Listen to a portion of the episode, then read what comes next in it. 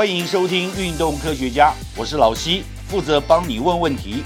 我是老向，负责回答你的问题。不管你爱不爱运动，人生就是离不开运动。但是运动离不开科学，所以运动科学家今天要讲什么是运动科技，运动科技对于现代赛事有什么影响和帮助？老向，运动科技太多了，对不对？对，非常的复杂。那你是专家，你怎么去分类运动科技？好，其实运动科技简单的说，就是把现在所有的科技用在运动上，都叫运动科技。那因为现在科技那么多。进步的那么快，所以感觉起来运动科技好像非常的复杂，非常的多。很多科技原来的发展目的不是为了运动，对，而是运动发现它对运动赛事的各种方面有用才引用的，对不对？对，没错。所以也有是专门为运动科而设计发展，比较少，大部分都是沿用。像譬如说，像 GPS 这种卫星定位系统。哦啊，原本它当然不是为了运动军事用途为主。那后来慢慢慢慢慢变成民生，然后用在交通上。对，那就后来发现，好像这个定位系统不是只有定位车子或者是飞机或者是轮船，好像定位人也 OK。所以开始就把 GPS 用在人的移动上面。那人的移动就会跟运动有关了，所以它就可以用到很多的运动的资讯的收集，然后去发展出很多的参数，就变成一个新的运动科技了。老师，你可以想一下。你所知道的，现在 GPS 运用在运动上面最新的发展是什么？它就是定位嘛。嗯，那定位其实呃，早期 GPS 用在呃运动上，大概就是我们看到那些穿戴的手表，对，都有 GPS 嘛。那它知道你在呃某个时间内移动了多少距离，它就可以帮你去算你的速度、你的移动距离。那这些就对一些训练来说会有帮助。它知道你跑多快，知道你跑多远。好，那。呃，甚至于在某些比赛，马拉松的比赛或者那种户外的比赛，它就可以把 GPS 的这种讯号，哎，用在这些比赛的一些监控或者比赛的成绩的计算。那现在比较新的，就不是只有用在这种长距离的跑步啦或骑车上面，它包含在场馆内的也可以用。像比如说，哎，世足赛这些足球选手，他身上就可以挂 GPS 的 sensor。那他因为足球场是。呃，空呃是可以对外有连连接的嘛？可以有动，对，那通常不会有动的，就会 GPS 收到讯号。对，那呃就可以收到卫星的讯号的话，那这时候我就可以透过 GPS 去了解，呃这些足球选手在场上跑动的位移，还有跑动的速度，甚至于我可以收集十个选手同时跑动的状况，甚至于两队的状况。我就可以去画战术了，所以其实这个是比较新的应用，大概对最近这。所以对教练来讲的话，就一目了然，哪些在打混，哪些乱跑，哪些没有遵守战术。对，而且看得清清楚楚。战术跑不跑得到位，都可以回播，很清楚。哇，GPS 运用还有呢？呃，其实现在不是只有 GPS 的，因为像那种定位系统，就像你刚刚讲，有的有的场馆有洞，有的是在体育馆内。那个 GPS 的讯号进不来了，所以他们就发展出另外一套室内的定位系统。那透过室内的其他的讯号来去定位选手的位置，所以他们叫做 LPS。那那个 GPS 是 Global 的 Positioning System 嘛？那 LPS 就是 Local 的 Positioning System，所以它是比较属于局部的定位。那包含在室内场馆没有 GPS 状态状态之下，这种 LPS 就变得非常好用。所以像篮球啦。排球啦，甚至于像羽球啦这种运动项目，都可以透过 LPS 去呃找到选手的位置跟。这跟光学摄影有关？呃，这是两件事情。两件事情。其其总讲到现在就是光学是另外一个运动科技，现在很常用的。因因为我们刚才讲说，像 GPS 啊或者 LPS，你还是要在选手身上摆一个 sensor，因为你这样才能收到他的位置嘛。对。那光学的好处就是我不用，我直接用摄影机就可以看到判定。对，而且。我不但可以判到判定到这个选手，只要在场上的任何人，我都可以透过光学的方式，透过摄影机把这个人的影像传回来，然后我都可以分析。所以其实像呃刚才讲说这种 sensor base 的这种系统呢，通常我们自己在做训练可以用，可是你不太能说在比赛的时候叫对手也帮你穿嘛？对对，所以这个时候怎么办？哎，光学就非常有用了。所以现在光学就变成不不论室外或者室内，它都可以用得到。所以很有可能就是。一场运动赛事，或者是训练的辅助器材，不止一种，一种科技可能有两三种不同的科技。对，那譬如说以这种针对比赛的状况的分析，或者选手的一些训练状况，呃，通常会用多种感测的一些讯号，呃包含影像的、包含 sensor 的，然后他去做一些整合，然后整合完之后就可以把这这个讯号做比较完整的呈现。譬如说最新的科技世足赛，那个世足赛对。越位怎么判断？其实对就是他们就现在有一发展一个系统了，那就不是只有单纯的靠影像，对。或者是靠 sensor，它必须他的球上面都有对，球上面有 sensor，他知道球的位置，然后球什么时候被踢，然后这个时候所有人在场上的位置，因为越位他要去判断那个那个人的位置嘛，所以这时候他必须结合那个影像跟这个球的 sensor 的位置，那这些整合起来之后去做判断，所以比较新的是不是只有单一的资讯来源，都会属于多重的。就减少了很多争议了。对对，所以像现呃最新的这个世足赛的科技，它就是用鹰眼系统搭配 LPS 或 GPS 系统这样。将来有没有可能所有的裁判都变成机器人？呃，现在已经属于半自动的了。不不过世足赛在发展辅，助器材，对他们现在说这一种判决系统都叫做辅助系统，嗯，最后还是要经过主审的确认才做判判决。还有哪些最新的科技应用？呃，香港讲到鹰眼，那其实鹰眼的概念就是说，透过摄影机可以收到比较高速的信画面，那透过多台鹰眼，那你就可以收到呃三 D 的资讯。那透过现在的那个演算跟这个传输的快速呢，可以把这些三 D 的影像去做一些重建。哦，它应用也越来越广。对，那最早我们看到只有网球嘛，对，那现在它已经不是只有用在网球，它用在很多比赛。刚才讲世足赛、NBA 或者是大联盟都在用。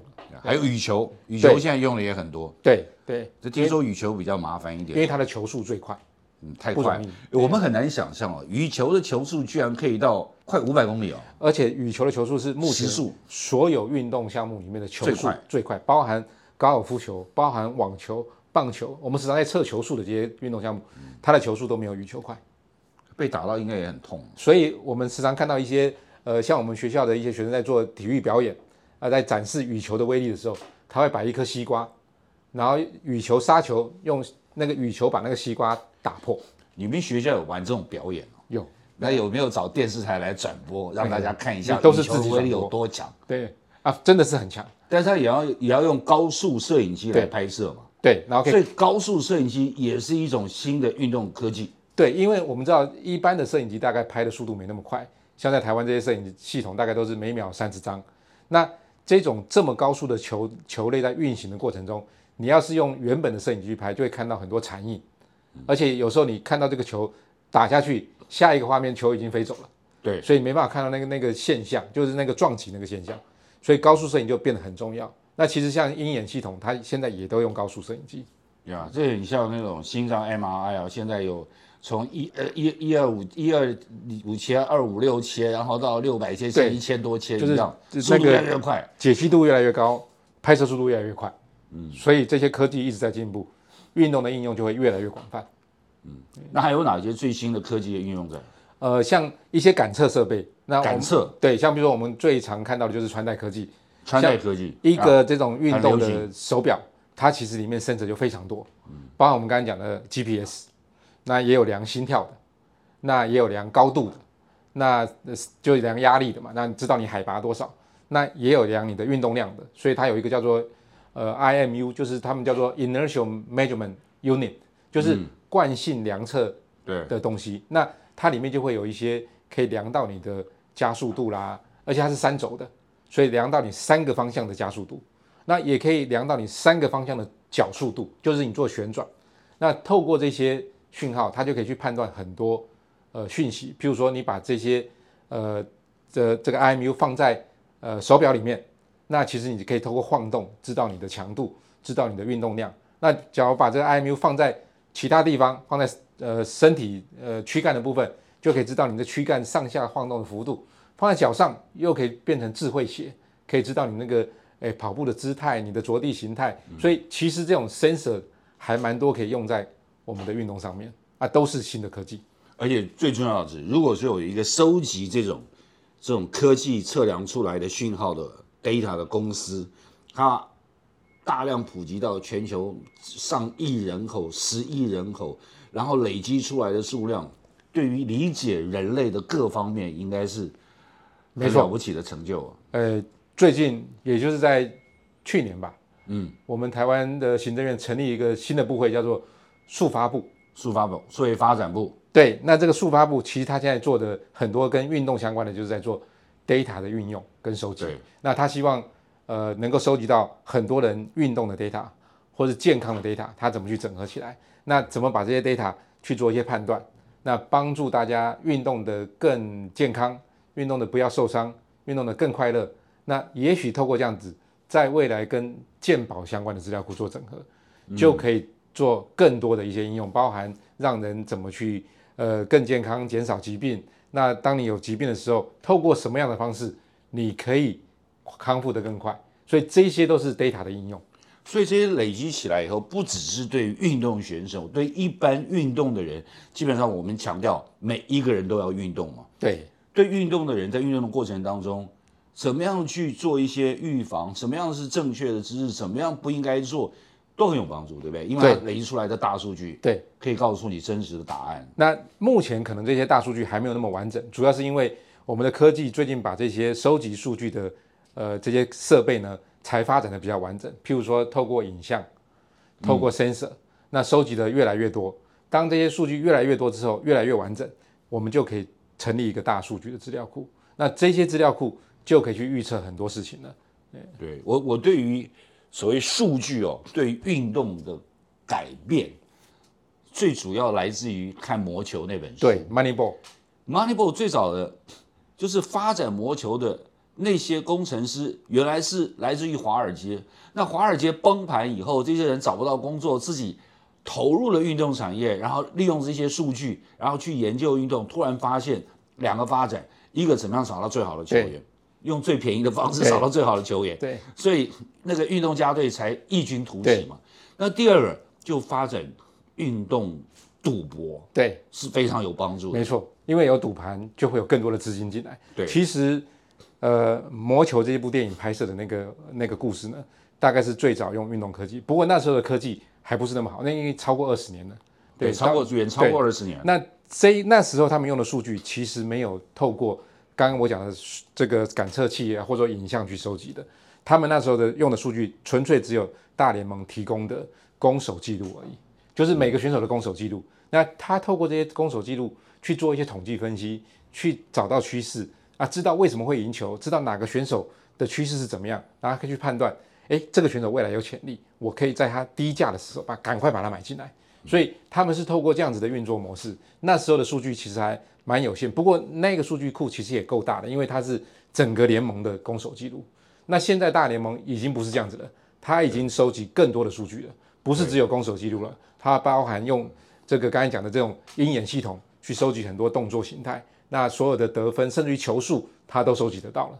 对，所以我们现在看到每一个美国不管 MLB、NBA 的选手身后拖的数据是越来越长串，对，他的尾巴越来越长。对，但是在台湾其实到目前比较好一点啊，但是早期我看到的数据非常非常粗糙，那也没有重建，其对实是很可惜的啦。对，没错。那呃，其实像呃在呃大联盟啊，或者是这种呃 NBA 这这种职业的这种赛事呃里面、呃为什么要做这么多的这些数据收集？其实会帮助联盟或者球团去判断这个选手的价值，因为他们那边的这个选手的价值都非常高，所以数据收的越完整，他们判断的越精精准，那个冤枉钱就花的越少。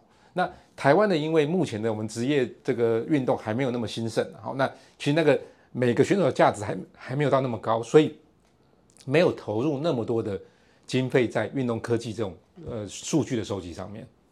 对，我想说哦，根据根据我个人的经验啊，其实我就觉得台湾在这方面的发展哦，就是运动被重视的程度没有很高，那所以运用科技的开发好像也不是那么重视，那运用科技的应用好像也比较慢一点，对其实是蛮可惜的啦。对，其实以台湾的这个现况来说，台湾的科技业其实真的是蛮强的。嗯科技业真的强，那很多国外的这些发展的这些运动科技，有很多是台湾做的。对，那台湾在这个呃，不论是硬体上或者在软体上，其实我们的人才非常充裕。那怎么把这些优势结合到我们台湾的在地的本土的一些运动？我我觉得这是运动科技可以去发展的一个方向。我想一方面呢很可惜啦，一方面也很荒谬啊，就是我们很重视奥运的成绩、亚运的成绩，就是国际比赛的成绩嘛，但是在训练选手的时候，其实很需要这些运动科技的协助，但是应用上又协助又很少，政府投入的不管是资金啊、人力啊或者关注都很少，那使得一方面又希望奥运有突破的成绩，另外这方面投资又那么的可怜，那么的稀少，所以。不可能会有太好的结果所以我们现在也希望说，慢慢政府越来政府越来越重视这一块，投入的资源再多一点，然后民间也更多一些厂商看到运动科技发展的确在商业上有很多的可能性，那他们也愿意去投入这一块的研发，那这样子就有可能相辅相成，然后好上加好。嗯，所以运动科技对我们的帮助真的是，就从看电视你可以得到很多帮助，对，然后对于比赛的赛事啊，越来越精准精彩有帮助。那对个人的运动也是有帮助。对，对，所以像老将啊，是你干了那么多年的运动科学家啊，你有没有觉得现在是运动科学啊最昌盛辉煌的时候？没错，呃，我也感觉着最近做了很多研究，也发现越来越多人重视，包含我刚才讲的厂商，有人越来越重视你吗？诶，一直都还算重视了。哎呦，真的不得了，真的不得了呀！我觉得非常重要。那你说厂商对运动科技也开始？对，理解它的重要性。对，就包含我们的传统的产业，像比如说原本做运动相关的产业，他们也把科技导入。那包含我们台湾的很多科技产业，他们也觉得运动好像是一个未来的舞台，所以也越来越多科技产业他们投入运动这个元素进去了。